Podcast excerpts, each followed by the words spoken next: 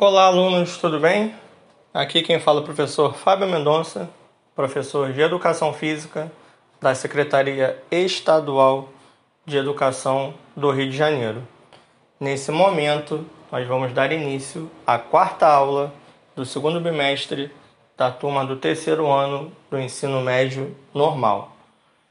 E o assunto que nós iremos abordar nesse momento é sobre como adaptar reconstruir, construir jogos, espaços e materiais.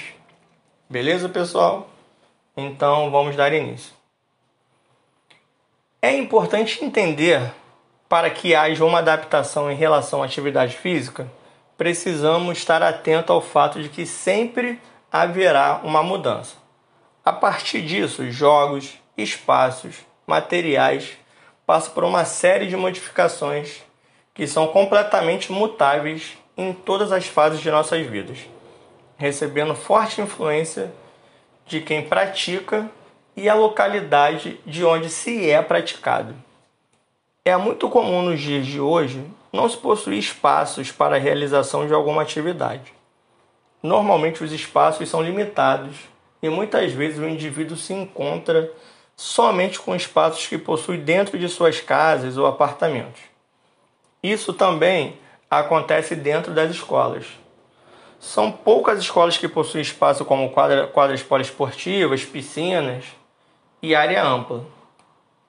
Contudo, isso não pode ser um limitador da criação de jogos e brincadeiras que vocês podem estar adaptando e reconstruindo. Se não há espaço próprio, é possível ressignificar os existentes. Um corredor ou o próprio espaço interno de uma sala pode servir para diferentes atividades. Uma sala de aula que estaria limitada por cadeiras, por exemplo, pode ser reorganizada para algumas brincadeiras. Essas mudanças não precisam ser permanentes. O envolvimento de todos, a criação, a organização dos jogos e da brincadeira também faz parte desse processo é, nesse, nesse modelo, o que vale a pena é você tentar otimizar o espaço.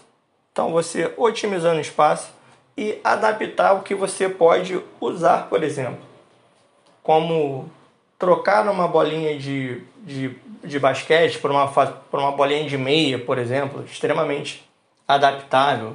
Substituir uma bola de futebol por bexigas de plástico e aí você consegue reorganizar o espaço e reorganizar o material, é, possibilitando que você consiga fazer diversas atividades e até estabelecer um novo formato de regras numa atividade, num jogo qualquer, como poder usar as mãos no jogo, do fute, no jogo de futebol sem ser o goleiro e essa criatividade de estar utilizando material reciclável que todos vocês possam ter em casa com uma maior facilidade.